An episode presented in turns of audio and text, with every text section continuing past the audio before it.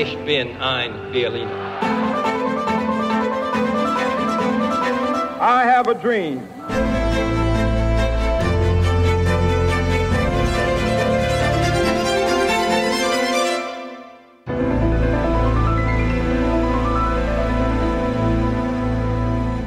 Olá, bem-vindos a mais um episódio de A História Repete-se, com Henrique Monteiro. Olá, Henrique. Olá, Lourenço. E comigo, Lourenço Pereira Coutinho. No episódio de hoje, vamos falar sobre o caminho de Santiago e da sua importância para o Ocidente cristão medieval. Este podcast tem o patrocínio de Germano de Souza, o Laboratório de Portugal. Como foi que nasceu o culto a Santiago? Ou Santiago Maior, apóstolo de Jesus Cristo, na localidade galega de Santiago de Compostela. Tudo começou ao redor do ano de 814, quando um ermita, de nome Pelágio, afirmou ter visto uma estrela sobre um bosque localizado no Campo das Estrelas, termo que depois derivou em Compostela. Este Campo das Estrelas era próximo de Iria Flávia, hoje município de Padrón. Intrigado, o ermita aproximou-se e descobriu uma urna de mármore que identificou como sendo o túmulo do apóstolo Santiago. O ermita, seguido de alguns entusiastas, comunicou então a descoberta a Teodomiro, bispo de Iria Flávia. Depois de jejuar durante três dias, o bispo fez-se a caminho ao encontro da urna, examinou-a e declarou que, de facto, aquela guardaria os restos mortais do apóstolo. Talvez o amigo ouvinte esteja agora intrigado a perguntar-se qual a base de tal ideia. À época, corria pelos incipientes reinos cristãos do norte peninsular uma tradição oral que afirmava que o apóstolo Santiago tinha pregado em Iria Flávia.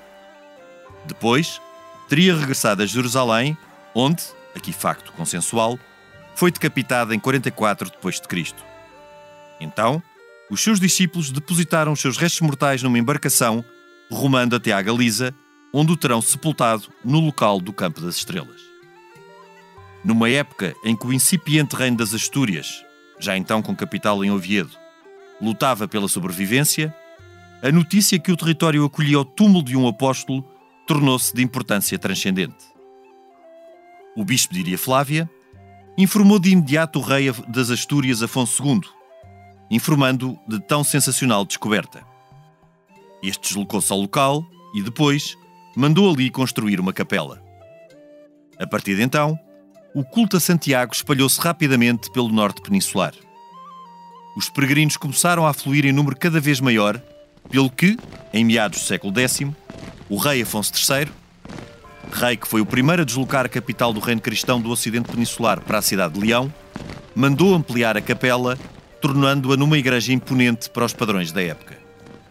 Entretanto, Compostela ascendera a bispado e, graças a doações e tributos, tornara-se um local cobiçado.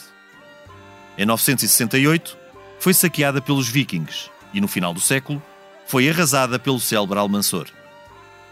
Este ordenou então que os sinos da igreja fossem transportados para Córdoba por escravos cristãos. Ao gesto não terá sido alheio o facto de Santiago ser o patrono do exército leonês. Rezava a crença e a lenda que, em 844, Santiago aparecera num cavalo branco na Batalha de Claverro, onde ajudara Ramiro I das Astúrias a resistir aos muçulmanos. Assim, o apóstolo Santiago Maior passou a Santiago Matamoros, epípeto que contribuiu para que o califado não o olhasse com particular simpatia. Em 1075, quase 80 anos após a igreja ter sido arrasada, iniciou-se a construção da Catedral de Santiago de Compostela. Esta foi consagrada em 1128, na presença do imperador Afonso VII, o tal que era primo de Dom Afonso Henriques. O caminho de Santiago atingiu então o auge. Muitos peregrinos vinham da Europa transpirinaica, o que contribuiu para o intercâmbio cultural, sendo que Santiago de Compostela manteve uma relação muito próxima com a Abadia de Cluny, e para o desenvolvimento dos locais que estavam na rota do caminho francês. Por exemplo, várias cidades da inóspita Castela devem o seu desenvolvimento inicial ao facto de serem locais de passagem para Santiago. Em paralelo, o caminho português, mais curto e menos internacional, manteve a sua importância.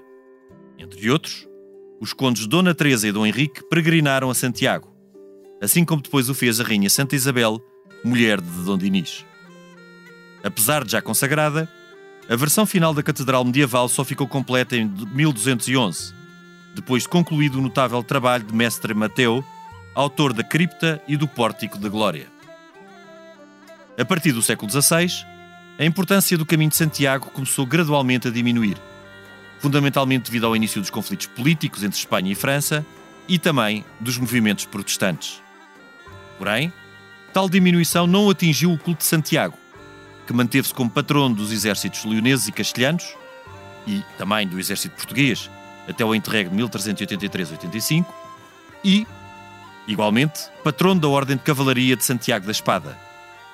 Esta desempenhou papel fundamental durante a Reconquista e depois a pertença à mesma foi símbolo de estatuto social durante a Idade Moderna e até ao fim do antigo regime. Em finais do século XVI, o arcebispo de Santiago viu-se obrigado a esconder as relíquias do santo, isto pela iminência do ataque à Galiza dos corsários de Francis Drake.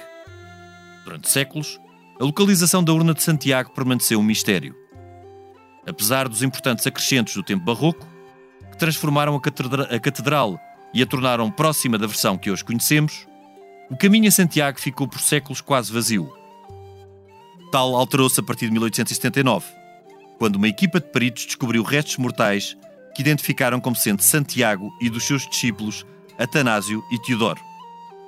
A descoberta deu início a um processo canónico, que terminou em 1884, quando o Papa Leão XIII declarou que os restos encontrados pertenciam mesmo a Santiago e aos seus discípulos. Este foi o ponto de partida para o reavivar de uma tradição que remonta ao século IX e que ganhou um novo impulso na segunda metade do século XX, em particular a partir de 1993, ano de jubileu, com a recuperação dos antigos caminhos medievais. O fenómeno de Santiago de Compostela nunca será consensual. Para os crentes, o apóstolo Santiago Maior pregou mesmo na península e os restos mortais que estão na urna de prata que se encontra debaixo da catedral são os seus. Para os céticos, a urna guarda restos mortais de outro qualquer personagem antigo. Argumentam que não é possível provar que Santiago tenha pregado na península e que os restos mortais que se encontram dentro da urna de prata serão de um personagem decapitado entre os séculos IV e V, época em que a localidade do Campo das Estrelas tinha alguma importância. Para além de polémicas, certo é que o Caminho de Santiago é uma experiência impactante e inesquecível, tal como tive a oportunidade de comprovar há poucos dias. Passemos então à conversa. Henrique, eh, tenho curiosidade de saber se já fizeste o Caminho de Santiago e, e, e também do que achas desta, desta tradição medieval. Olha, hum, eu, eu, estive em Santiago de Compostela, na, na, Catedral de Santiago de Compostela, no princípio de abril, acompanhado, aliás, da mulher de, de algumas, duas netas minhas, e, portanto, fiz o caminho, mas foi de carro, a última ah, vez. E não é tão difícil. não é assim tão difícil, é um caminho interessante, da, da casa onde eu tenho lá na beira, vai-se uh, a Vila Real, Chaves, depois entra-se ali para Oviedo, vira-se diretamente para Santiago. Passámos por motivos pessoais ainda por uma terra chamada Melide, que é a penúltima estação do, do caminho do norte de Santiago. Sim. Uh, antes disso fica Lugo, portanto Melide fica mesmo entre Lugo, que é uma cidade. Lugo é uma cidade bastante uma importante. Cidade importante da, da Galiza e Santiago, portanto fica ali ao meio, e depois fomos a Santiago e tivemos lá a ver justamente uma excelente exposição que está lá agora, não sei se viste, sobre o mestre Mateu. Exatamente, vi sim, Que está lá agora, eh, essa exposição, e que é uma exposição uh, fundamental. Sobre o que eu penso, eu penso que o, o velho Jacob, ou Iago, que deu Santiago e que foi apóstolo de Jesus, no caso de ter sido, porque nada disto se sabe ao certo, uh, teria muita dificuldade em vir pregar para, para o norte da Península Ibérica, porque ele morreu muito novo um, ele era um pouco mais novo do que Jesus, teoricamente, não é? Sim. Ficou bispo de Jerusalém na pentarquia, portanto, quando Jesus morre, nasce uma pentarquia, não há logo um papa, não é? Há, uma pentarquia que, no fundo, são cinco bispos principais, ou arcebispos, bispos principais, e um deles estava em Jerusalém, os outros estavam em Antioquia, em Alexandria, em Constantinopla e em Roma. Que depois vão dar os patriarcados, os grandes Depois vão dar os patriarcados patriarcados e, o, e, o e, hoje, de Roma. e sim. hoje dão as cinco grandes religiões cristãs. Se tu fores ver, que são os coptas, os católicos romanos, os católicos ortodoxos, Ortodoxos. e aqueles maronitas e, Exato. e por aí fora, não é? Portanto, isto é, uma, é, uma- é- é só uma os coptas, curiosidade. aliás, fica- foram os que ficaram mais perto do primitivo Sim, e os cristianismo. maronitas ah, sim, os coptas, os sim. coptas. Aliás, os coptas são muito importantes, sabes para quê? Para, para decifrar a, a pedra de Roseta. Porque os coptas, os coptas eh, davam a missa em egípcio Em antigo. egípcio antigo. Exatamente. Mesmo já no século XIX, quando foi encontrada a pedra por um soldado de Napoleão, Napoleão. Champollion. Chamava-se ele, não é? Champollion. Champollion. E eh, tu é que és desses séculos. Tu és mais antigo. Eu sou mais antigo. E, portanto, eu acho que eh, era muito difícil aquilo serem as eh, de Santiago Maior, como se chama. Ou do Santiago Matamoros. Aliás, os portugueses também gritavam Por Santiago. por Santiago e, e diziam uma frase antiga: vamos a eles como Santiago aos Mouros, que é, que é uma frase que ficou na, na língua portuguesa. Aliás, eh, o- isso não sei se ainda se pode dizer, E, e só se altera com. Sim, hoje não é. mas eh, mas essa, essa, esse Santiago, como padroeiro do nosso exército, só se altera eh, no tempo de Algebarrota, quando eh, os castelhanos gritavam por Santiago e nós passamos a gritar por São Jorge. Exato. Eh, mas em todo Mas caso. São Jorge era o padroeiro, foi o padroeiro de Inglês. Lisboa, porque, porque foram os ingleses que conquistaram. Lisboa, basicamente. Agora, o, a Catedral de Santiago, a gente pode vê-la por, por, por várias formas de ver. é? Uma delas é pela arquitetura. Isso é magnífico. Sim, eh, É magnífica. O Portal da Glória, aquele mestre Mateu era o mestre magnífico. Mateu era extraordinário. Mateu era extraordinário. Outra é pelo misticismo. Quer dizer, depois aí cada um tem, tem a sua eh, posição. Por exemplo, eu sinto muito mais a ver qualquer coisa que eu não sei explicar o que é, porque também não, não acredito, mas enfim, digo que há qualquer coisa em Lourdes ou em Fátima do que em Santiago. O que há em Santiago é um peso enorme da tradição, que é bonita de se ver, não é? Os, os- os peregrinos que chegam e que beijam a estátua do, do, do santo, Hoje em dia já não se pode fazer isso por Pois causa não, do Covid. por causa do Covid agora deixou. Mas houve muita coisa que se deixou de poder fazer que era bom de fazer. Exatamente, E exatamente. Eu fiquei com pena de não poder fazer. E o. Portanto, aquela, aquela. A própria cidade de, de, de Santiago, que era Campos Stella, eh, eh, Campo das das Estrelas, Estrelas. a própria cidade de Santiago, que é uma cidade bonita na, na parte antiga, no casco velho, é uma, é uma cidade bastante que não é só bonita. medieval, também tem elementos Não, barrocos e tem, tem tudo, elementos. tem, tem tudo, mas é bonita, é, é harmoniosa. É muito harmoniosa, É é muito harmoniosa, as ruas, as ruas são muito simpáticas, come-se bem, tem esplanadas ótimas, aquilo é, tem, tem, tem várias vantagens. Quer dizer, por exemplo, nisso ela é muito melhor que Fátima.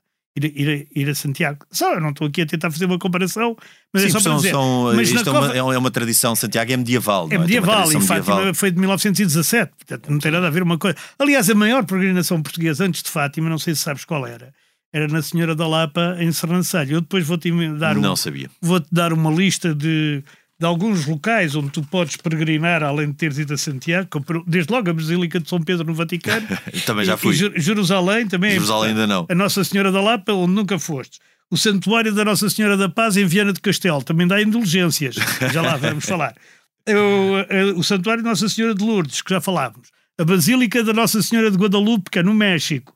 Isto é tudo sítios onde tens vantagens. A Catedral de Santiago, o Henrique- Santuário Henrique, do Cristo Rei. Estou comovido. Estou Tens com a tua um preocupação. não é? O Santuário da Mãe Soberana em Lolé. Não sei se já lá foste. Não, não, não, não, Olha, também não. E o Senhor São de Cristo dos Milagres. Ou seja, ainda tenho muito que andar. Senhora de Sameiro. É, há muito, há Eh, muito. há ainda muito. tenho muito para andar porque eu agora tomei-lhe o gosto e é de fazer esses, É que esses caminhos a pé. isto era para dizer o quê? Todas estas peregrinações, incluindo a da Lapa, a de Fátima, a de Santiago, a de, a de coisa, a de Santiago, eh, sobretudo quando é jubileu, e jubileu, como tu sabes, Jacobeu, aliás, Sim, Jacobeu, como se diz eh, em- em- no, no galego, no galego. o ano Jacobeu, como tu sabes, é quando o 25 de julho, que é o dia de, De Santiago, de Santiago. Compostela, calha ao domingo Calha ao domingo. é. nesses anos são anos jacobeus. Eh, e, e nesses anos as indulgências são maiores. Porquê é que isto É plenária. fazia? É Era uma indulgência plenária, quando, quando no ano do, do plenária, Jacobeu. não, plena. Plena. Plena, estás a dizer em latim, plenária. Agora, o, porquê é que a gente faz o. Porquê é que as pessoas faziam? Faziam por vários motivos.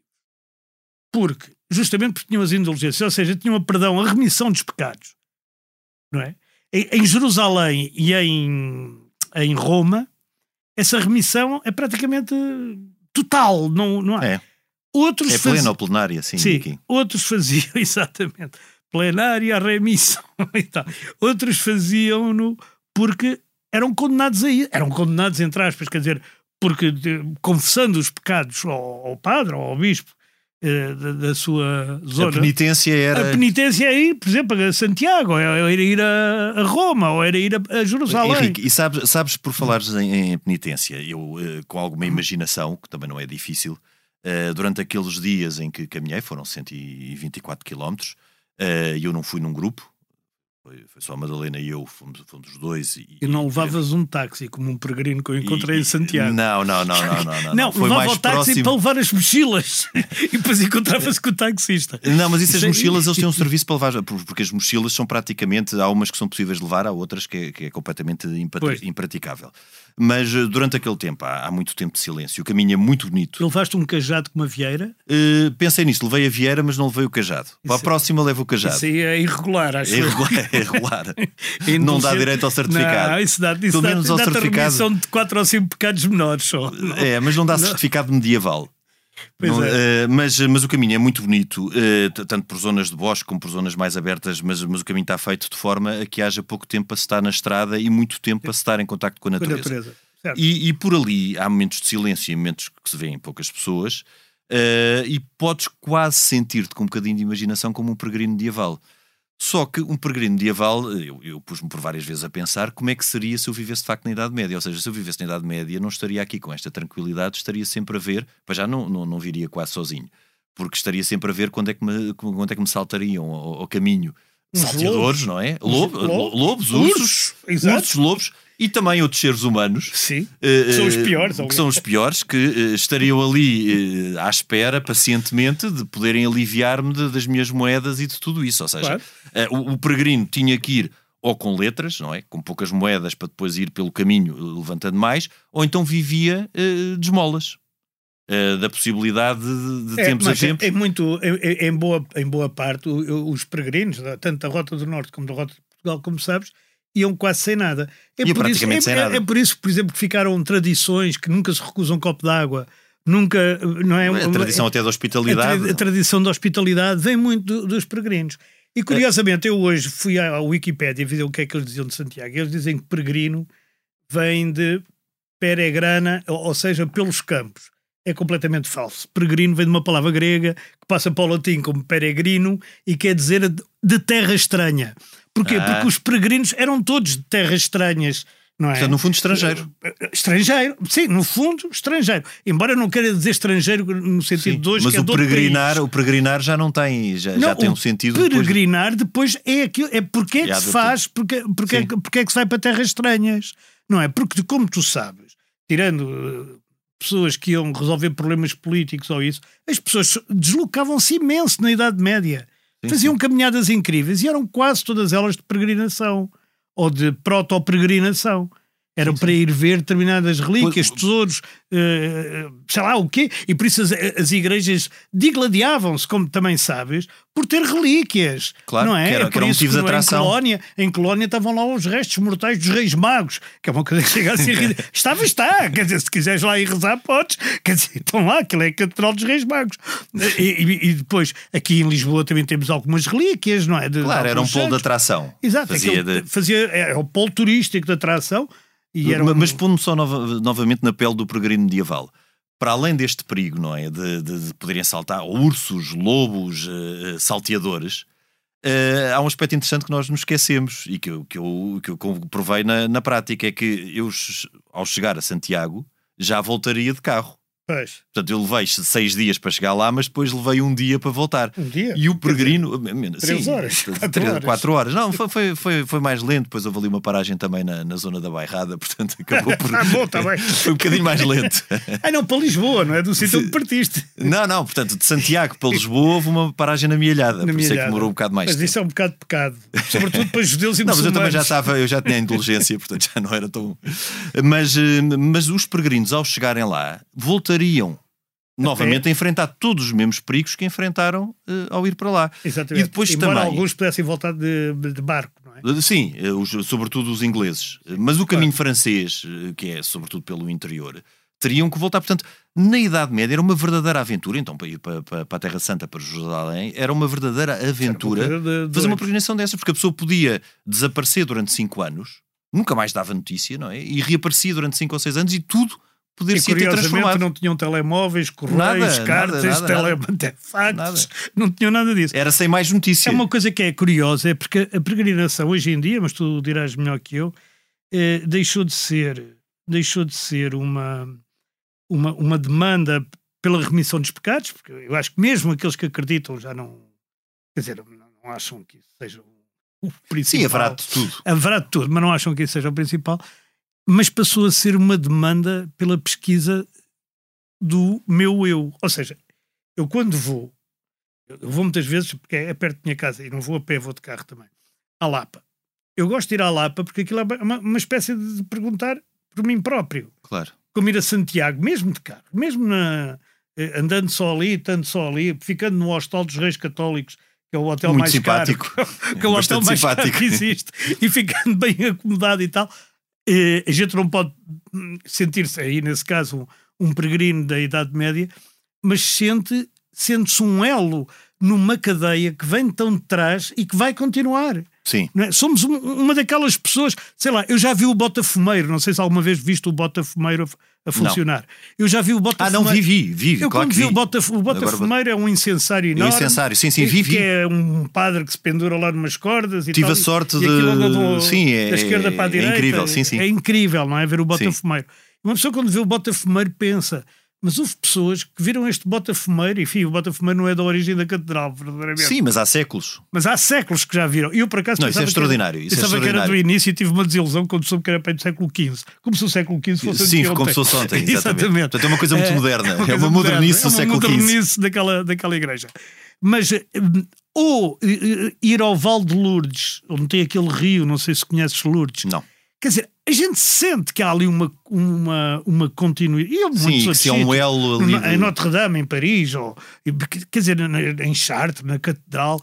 Tu, tu só tocares uma pedra de uma catedral em que vês lá uma marca do pedreiro que a fez Exatamente. eh, e tocas, eh, é uma sensação incrível. Eu digo-te, eh, eu também como historiador, toda, toda, toda essa questão e todo este processo de, de- de Santiago ter ido, para, ter ido pregar para a Galiza, ter voltado e depois ter sido, ter sido lá enterrado, também obviamente que suscita interrogações, mas eh, para mim, eh, aqueles 120, depois de 124 quilómetros a pé, com seis dias, que, que- é, uma, que é uma, uma coisa pequena, face à extensão do que eram as peregrinações noutros tempos. Mas mesmo aqueles seis dias, andar 124 km a pé e chegar à Catedral de Santiago de Compostela, ao interior da Catedral, é comovente. Pois é, É claro que emocionante. É, é emocionante. Eu fiquei E é uma- emocionado. é e uma- digo-te mais, eu fiquei com uma ligação para a vida a Santiago. Santiago. E aquilo é como, digamos, como um combate de ti contra, contra tu próprio. Todos nós o, temos. Sabes que eu, eu era muito amigo de, um- de uma pessoa que era excepcional, era padre, excepcional, o, o padre Joaquim Carreira das Neves, que Ah, era sim, um sim, dos sim. grandes bibelistas do mundo Sim, e sim, tal. sim, sim. E ele dizia sempre isso, quando a gente discutia, então Santiago foi ou não foi, Jesus, não sei o quê e tal. Ele dizia uma frase fabulosa, que ele dizia assim, oh, oh, opá, não interessa nada saber se foi Jesus, se foi o Santiago, se foi o São Pedro, se foi o São Coisa. O que interessa é que alguém disse aquilo.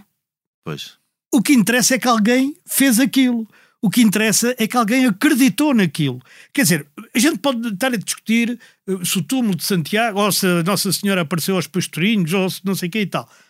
Mas, mais importante do que isso, para a história das mentalidades e para, e para a Claro. história que se faz depois concreta, é que alguém achou que sim. Ou, Henrique, ou quis que, e- que se achasse que sim e, conseguiu. E, e o impacto que isso teve. sim, sobretudo Se nós para- falarmos em termos de, de história, não só das mentalidades, como mesmo política, Sim? o impacto que a existência de Santiago de Compostela teve, não só até na própria eh, eh, mentalização dos nossos exércitos, como em toda a estruturação, eh, olha, do território de Castela, com E todas a, estas a cidades, europeização da península. e, e também, porque, porque foi também o nome também de Santiago. se As expulsou- trocas culturais. E que expulsaram os muçulmanos. Exato, e que a Europa exato. ficou a Europa. Porque eh, foi o. Na, na- verdade, foi, foi sobretudo uma ide- uma ideologia, se tu quiseres, entre aspas, uma crença. Há, há uma coisa muito engraçada que é contada, eu já não me lembro mas já me impressão que, que li isso em, em, em, num livro de Humberto Eco, mas não tenho a certeza, mas que- como, como verdade, não, é, não era como lenda. É que na Batalha de Poitiers, que Uhum. é em oito- 732. 780 Não, é mais. É, Pode ir 700 para aí 732, é, é Carlos Martel ainda. É, mas, mas quer dizer, o, o, o Tariq desembarcou em que ano? 711. 711. Sim, é E- e poucos quando ele anos vai para a depois, marca- É, é poucos anos depois. é. É, capaz de ser 732, 732. mas enfim, é no século VIII, isso eu tinha a certeza. É muito longe. O Carlos Martel, o, o- Charles Martel, que é o avô do Carlos Magno, eh, derrota o- os muçulmanos, ou os mouros, como se Sim. dizia na altura. Portanto, impede, estanca ali na marca Estanca ali, hispânica. a- a- a- digamos, estanca ali a, a- a- a- a continuação do, deles pela, pela Europa. E nesse dia, num diário que existe, não sei, provavelmente no arquivo espanhol, há um, um frade em Sevilha, que tinha sido discípulo do Santo Isidro, Uhum. que diz que dia glorioso para os europeus. E é a primeira vez, praticamente, das primeiras vezes, que o termo europeus, Sim, como uma coisa de unidade de pessoas diferentes e de, e de, de súbditos, dos reis diferentes, de- com esta confusão toda que ainda hoje é a Europa, terá sido usado. Isto é extraordinário. isso é extraordinário. É Eu não fazia extraordinário, ideia porque... porque- na altura para mim era Ocidente cristão eh, eh, e não haveria sequer o termo europeu no, no século VIII. Pois, mas existe, É extraordinário, pelos vistos sim. existiu. E existiu como sinónimo do Ocidente cristão, não é? Exato, Sinónimo do Oci- Ocidente cristão. sim. É, ainda não tinha havido cisma nenhum, portanto isto ia daqui até. Até Sim, até- só os coptas é que estavam afastados, mas por outros motivos. Mas Os esses não coptas eram. afastaram-se em 411. salvo É, foi logo no início. Foi logo no início. E, e era sobre a- o facto da, da divindade e personalidade de Jesus. Era, É, aquelas É, coisas que foram ao redor de Niceia, que se discutiu Sim, naqueles concílios. Eh, mas, eh, enfim, mas o, o, o, que, o que é mais importante, de facto, é a gente pensar. A nossa civilização foi construída, como todas as civilizações, com mitos.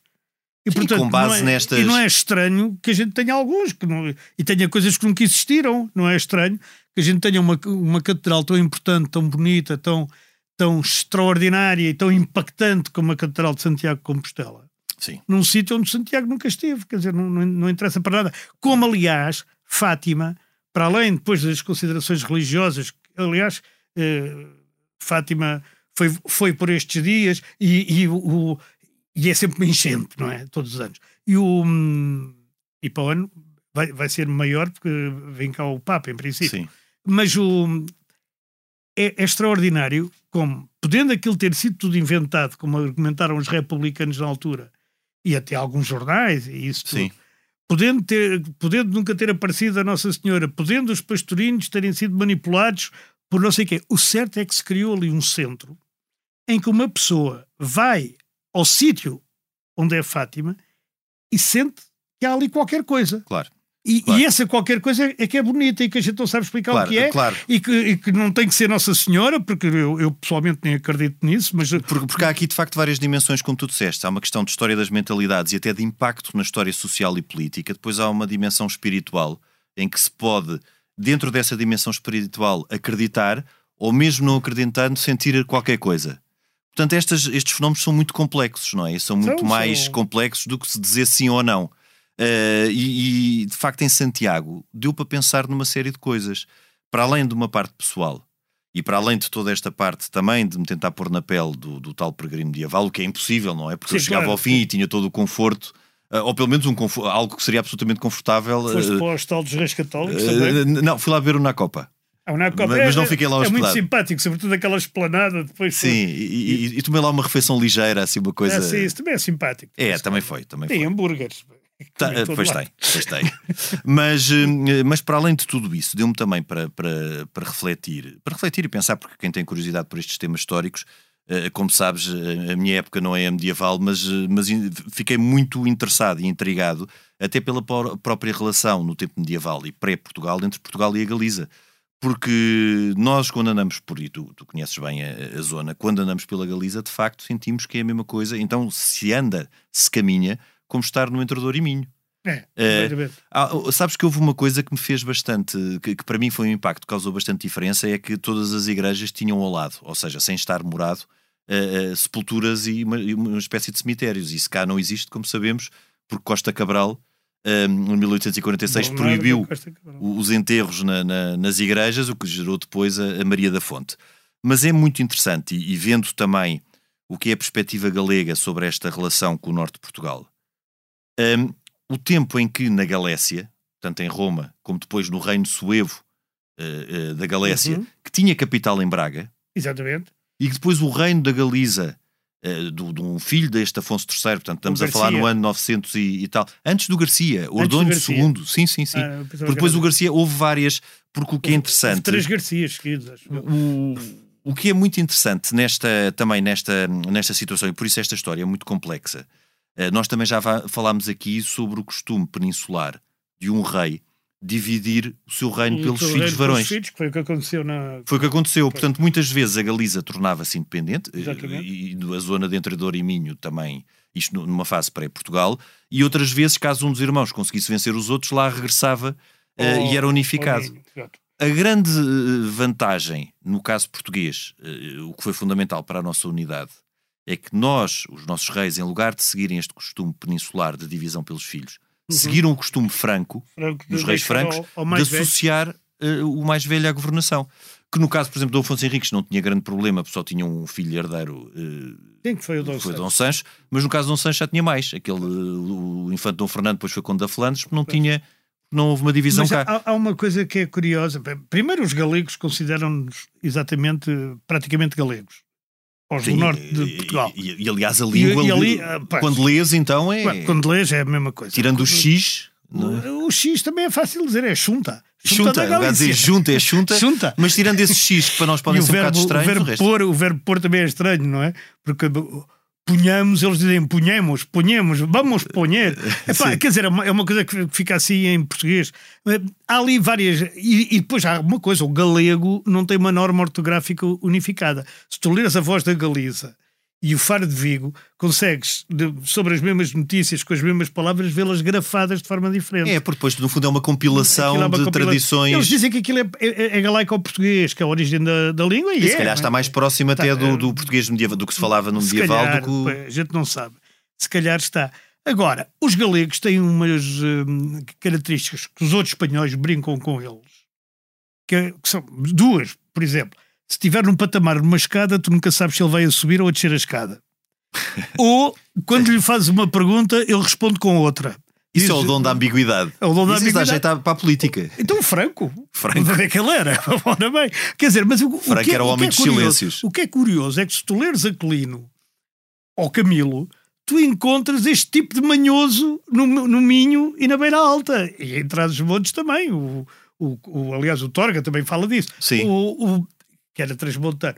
Mas é que- porque no norte de Portugal também há este tipo, entre aspas, não, não quero ofender ninguém, sobretudo nem ofender-me a mim, mas quer dizer, que é de manhosice galega, ou, ou se quiseres galaico ou portuguesa, que é muito in- inter- interessante. Quer dizer, não é uma desconfiança, porque eles são, são relativamente abertos e hospitaleiros e gostam de. Mas, mas que é o tentar nunca confrontar o outro. Pois. Mesmo Isso é se quase a leve- oriental. Pois po- pode ser, mas Tem também uma. pode ter outra origem. É que a, a Galiza e Portugal e a Braga e aqueles domínios ali O entre Douro e Minho e traz os montes, o, norte, o, o, o, o- a Diocese de Lamego, Sim, o, também. o norte da Beira Alta, tiveram eh, sob a alçada da Igreja Católica Apostólica Romana, sempre. Sim. No- Enquanto no- o resto da península estava na heresia ariana. Exato, com os visigodos, sim. Quando os visigodos- Aquilo que se chamou heresia ariana. Portanto, Exato. os cultos não eram rigorosamente o mesmo. E é por isso que a religião, no Minho, sobretudo, e na Galiza e tal, é muito diferente da religião cá em baixo. É muito mais animada, é muito mais teórica e metem-se Exato. arcadas e ouro. E, e, de facto o reino suevo eh, permaneceu como uma unidade durante bastante tempo, só depois Sim. é que acaba por se diluir no, no, no Visigodo, mas com capital em, em- em Braga, de facto. Em Braga. é- não é- se dilui no Visigodo. O Visigodo bem, quer dizer, o Acaba último rei. Visigodo é que, se- É é que que- se catoliciza, digamos. Catoliciza, não. Sim, catoliciza. Catoliciza, fica com o obediente a Roma, Obediente a Roma, sim. Eh, e, o- e o que é mais, eh, o que eu acho mais curioso é que mesmo hoje em dia nós andamos na Galiza Uh, e apesar de oito séculos em unidades políticas diferentes, Uhum. O que tem, obviamente, uma série de, de- de- implicações, olha, inclusive implicações de legislação que se aplicou no Entrador e Minho que não se aplicou na Nunca se Galiza. aplicou na Galiza, claro. Uh, apesar desses oito séculos de diferença, há um património comum ainda muito forte. E tu sentes Imenso. ali, de facto, eu não estou a dizer, nós cá em Lisboa não sentimos tanto, como é óbvio. Mas no Entrador e Minho, um minhoto sente-o muito mais e a afinidade, então, de paisagística eh, e de, e de costume e, e as pessoas, tudo aquilo é muito parecido. Ou seja, o que foi separado pela política e por um rio. Não, é, é parecidíssimo. Não tem. Deixa-me só dar-te um exemplo que é pessoal. Eu, eu sou casado com uma mulher que é meia galega. Que a, mãe- a minha sogra era de Lugo, justamente. Era de Lugo e depois viveu em Pontevedra. E o meu pai, que é lá do Norte também, não é? Nascido em Viseu, És quase galego, é, olhava para a minha sogra. E a minha sogra, a minha sogra casou-se depois com Algarvio. e o meu pai dizia-lhe assim: Ouve lá, como é que tu foste casar com um berber? Porque isto dá a concepção mesmo em, em, em pessoas eruditas e tal, que há uma diferença entre eles e os outros mais a Isto sul. no século XX. No, no século XX e XXI já. Sim, mas, mas terão-se casado no século XX. Sim, pá, aí, pressuponho. mais ou menos. No milénio passado. No digamos. milénio passado. Exatamente. Agora, o, mas isto é curioso, não é? Porque, de facto, a nossa diferença para os galegos é, é muito pouca. E aquela que é, é por influência, de facto, dos castelhanos ou dos espanhóis, se quiseres. Claro, Por exemplo, fala-se muito mais alto nos restaurantes deles do que nos nossos.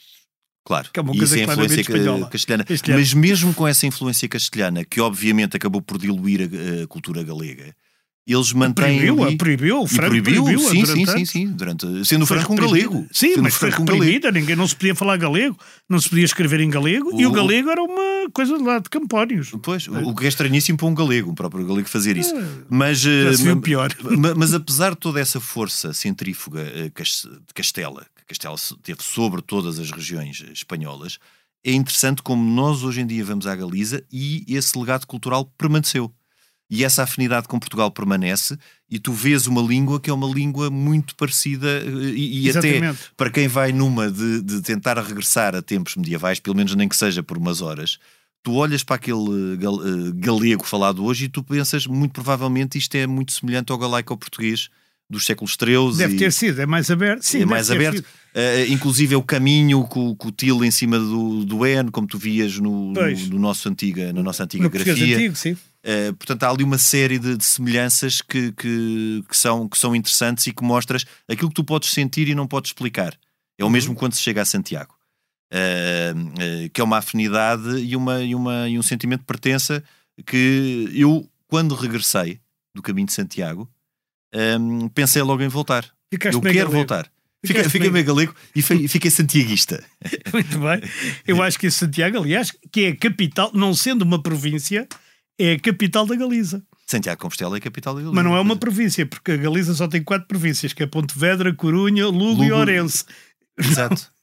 Exato. E tem essa característica que não tem uma, uma grande cidade que se sobreponha às demais, não Bem, é? a Porque tem- Corunha mesmo assim Corunha é uma- e Pontevedra são maiores do que e Ourense. Pontevedra também é uma. Eu, gostei muito de Pontevedra. É uma cidade, é uma cidade grande. Aliás, E- eh, e com- curio- com curiosamente, deixa-me só cultural. dar-te este dado geográfico, ou eh, demográfico, quero dizer.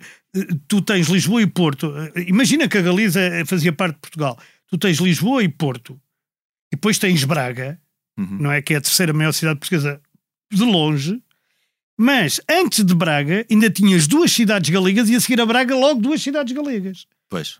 Porque só depois é que vinha outra cidade portuguesa. Quer dizer, é, é- é engraçado, porque a Galiza mesmo assim conseguiu eh, fazer eh, urbes e centros urbanos que não são ass- assim tão destruídos pela gentrificação, como agora se diz, muito Sim. mais do que, do que em Portugal, sendo praticamente uma continuação geográfica separada ali pelo Rio Minho, que não é nada, não é? não- Sim, como, como, o Douro, como o Douro era uma fronteira, não é? Sim, Portanto, como- ou como, o como Tejo era uma sim, fronteira. o Portanto, era não uma seria por aí. fronteira, Pois, podia, podíamos ser três países ou quatro, Sim.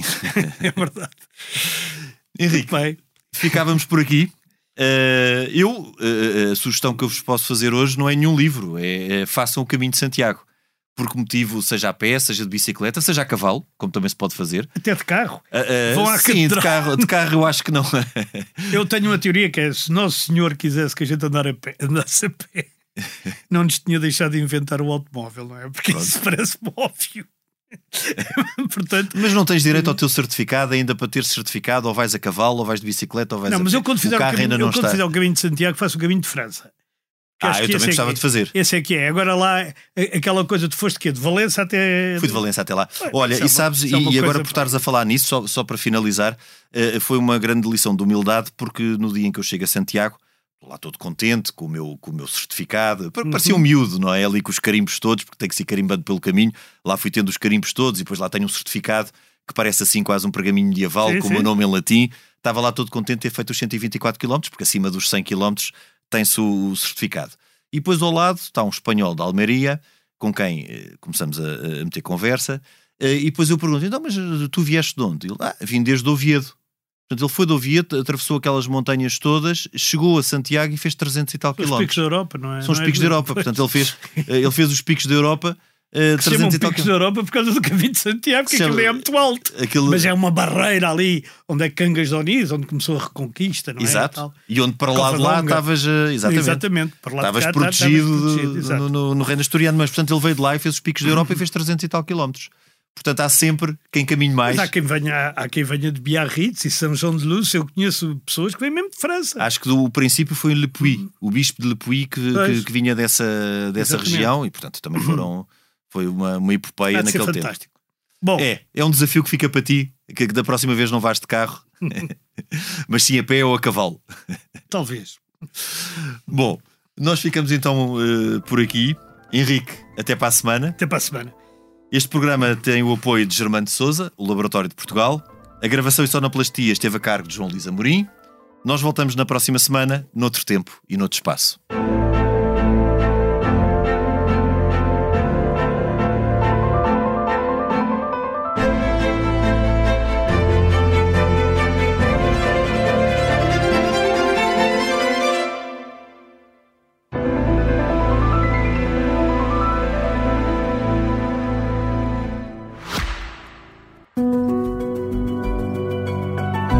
Podcast tem o patrocínio de Germano de Souza, o Laboratório de Portugal.